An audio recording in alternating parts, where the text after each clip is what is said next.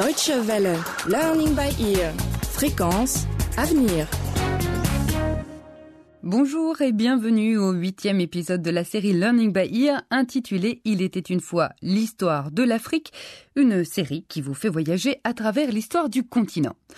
Aujourd'hui, le voisin de June se fâche parce que les parents de Philippe, le nouveau camarade de classe de June, veulent acheter une parcelle de terre pour construire une maison. June demande alors à son grand-père Pierre pourquoi leurs voisins réagissent de la sorte. Restez avec nous pour en apprendre plus sur le colonialisme.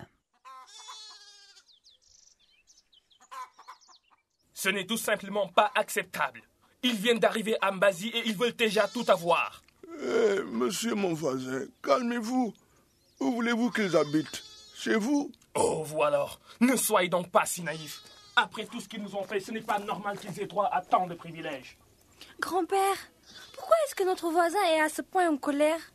Les parents de Philippe ne lui ont fait aucun mal. Euh, Ils n'ont rien fait. Il existe encore certaines personnes euh, qui pensent que les Européens vont s'emparer de toute l'Afrique, euh, seulement parce qu'ils veulent un bout de terre. Euh, mais toi, tu dois pouvoir faire la différence. Je ne comprends pas. Bien, euh, rentrons à la maison. Je vais t'expliquer sur le chemin. Allez, grand-père, vas-y, raconte, personne ne nous écoute. Euh, beaucoup de gens ont encore des problèmes avec les étrangers, en particulier avec les Blancs euh, qui s'installent ici. Euh, ça leur rappelle l'époque coloniale. Et ils voient un signe de néocolonialisme dans chaque acquisition de Néo quoi, grand-père? Néocolonialisme, la version moderne du colonialisme. Euh, Tu sais ce qu'est le colonialisme? Non.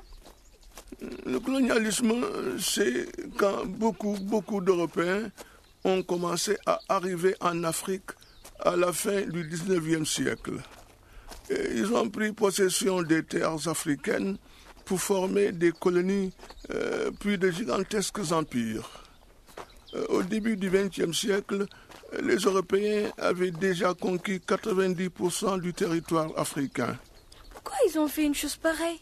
C'est avant tout la compétition entre la France et la Grande-Bretagne qui a conduit à cette situation. Les Européens étaient depuis longtemps déjà euh, des habitués de l'Afrique, mais à partir de la fin du 19e siècle, ils ont commencé à s'immiscer dans les affaires africaines. Les nations européennes ont envoyé des explorateurs, des biologistes et des géographes pour explorer et cartographier les terres africaines. C'est après qu'ils se sont accaparés les biens dont ils avaient besoin. Ivoire, café, or et ressources minérales. Tiens, euh, cela me rappelle une histoire intéressante à propos de Georg Schoenfurt, euh, un biologiste et explorateur allemand euh, qui a voyagé en Afrique euh, entre 1868 et 1871. Il a entendu souvent parler son escorte de l'existence de nains en Centrafrique, des gens de petite taille, euh, chasseurs d'éléphants très habiles. Euh, ce mythe euh, le passionne tellement qu'il n'arrête pas d'y penser jusqu'au jour où il a eu une surprise.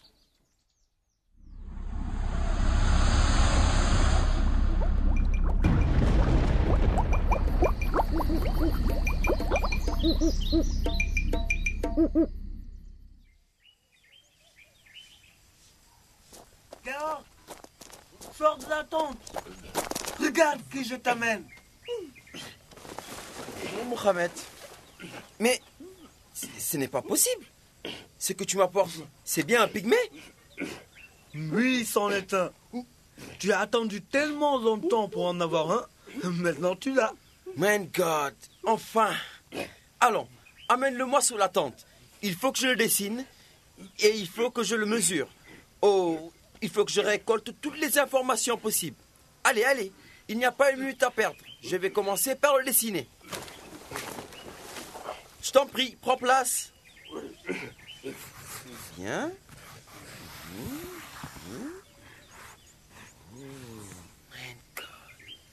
Il est en face de moi.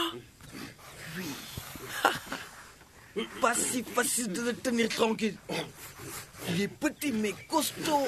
Ah, Hmm, je vois. Il faut que j'essaye avec autre chose. Entre nous, Mohamed, je vais en ramener un en Europe. J'imagine déjà le bruit que va faire la nouvelle.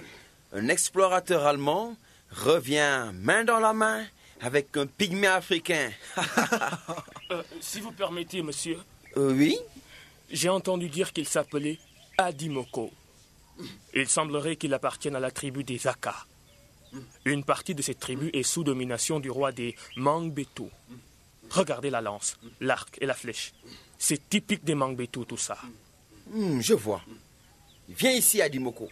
J'ai la meilleure nourriture pour toi. Il semblerait qu'il ne fasse pas plus de 50 cm. Viens, Adimoko, viens manger avec moi.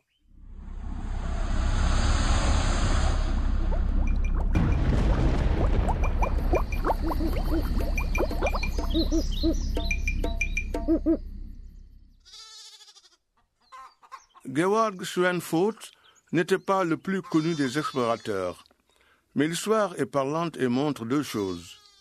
La première, le choc des cultures européennes et africaines, euh, qui étaient pratiquement étrangères l'une à l'autre jusqu'à cette époque. Mais grand-père, cet aventurier allemand n'était pas si méchant, si? Non. Schoenfurt était un homme pacifique. Mais malheureusement, tous les aventuriers envoyés en Afrique n'étaient pas comme lui. Henri Morton Stanley, par exemple, est entré dans l'histoire pour des raisons douteuses. Il a aidé le roi Léopold II de Belgique à étendre son influence au Congo. Et malgré sa réputation d'explorateur, on dit qu'il a traité son équipe et les autochtones de manière assez brutale. Et c'est pour ça que notre voisin est en colère? Sans compter qu'à l'époque, au XIXe siècle, euh, la soif des Européens en terre semblait insatiable. En 1881, la France a établi un protectorat en Tunisie et l'année suivante, les Britanniques ont occupé l'Égypte. Ah, je commence à comprendre. En 1884, le chancelier allemand Otto von Bismarck a convié l'Empire austro-hongrois, la Belgique, la France, la Grande-Bretagne, l'Italie, le Portugal, la Russie et d'autres pays à une grande réunion, la conférence de Berlin. C'est là que l'Afrique a littéralement été partagée entre les nations européennes.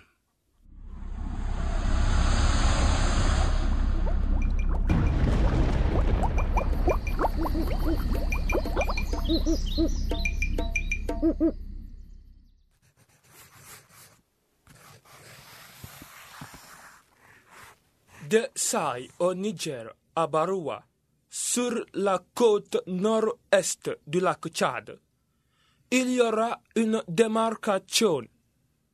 À partir de maintenant, le territoire au nord de cette ligne appartient à la France. Et les Britanniques auront la partie au sud. Oh oui, c'est bon, ça va. Oh. Oh, very good. C'est vrai. Le bassin du Nil sera britannique. Mamma mia, chancelier Bismarck. Je m'excuse de vous interrompre, mais ne croyez-vous pas que les Britanniques et les Français en ont déjà assez? À quand le tour de l'Italie? J'allais y venir. Il n'y a aucune raison de s'énerver. Buono, buono. Bien. Voyons.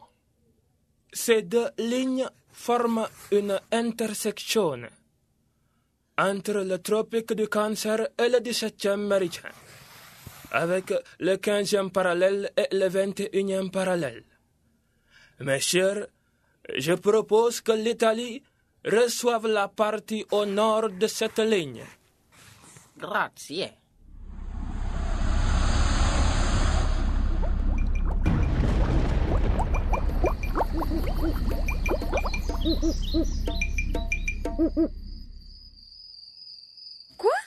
Ils ont juste pris une carte de l'Afrique et tracé des lignes comme ça au hasard pour faire les frontières?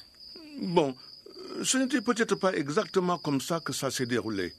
Mais ce qui est certain, c'est que certains disent encore aujourd'hui que l'Afrique a été divisée par les Européens à coups de règles.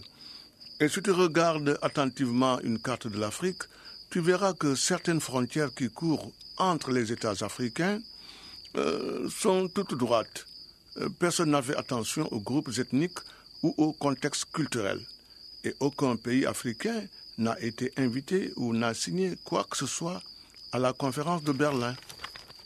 Regarde la carte. Oh, mais c'est vrai Là, regarde l'Angola ou le Soudan. Et finalement, est-ce que l'Allemagne aussi a eu des colonies en Afrique? Oui, les Allemands en ont eu aussi.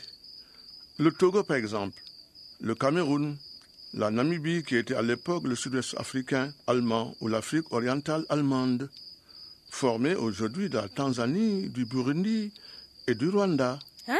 Mhm. Mais est-ce qu'au moins les Allemands étaient gentils envers les Africains? Ma foi, eux aussi ont commis des crimes. Par exemple, le massacre des Herero, une ethnie de Namibie. Mais les autres, c'était pareil. Il suffit de penser à ce qu'ont fait les Belges au Congo ou aux longues guerres menées par les Portugais contre leurs colonies. Jusqu'au moment où les Africains en ont eu marre, se sont révoltés et ont obtenu leur indépendance, c'est ça? Exactement.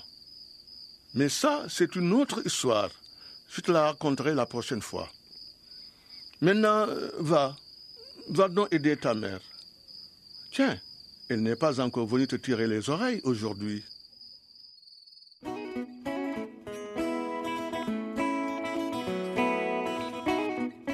Et voilà, c'est la fin de ce huitième épisode de Il était une fois l'histoire de l'Afrique, la série de Learning by Ear sur l'histoire du continent. Pour écouter les épisodes de Learning by Ear déjà diffusés sur les ondes de la Deutsche Welle, rendez-vous sur notre site internet dw-world.de/lbe et pour nous écrire, adressez vos courriels à french@dw-world.de. Merci et à très bientôt.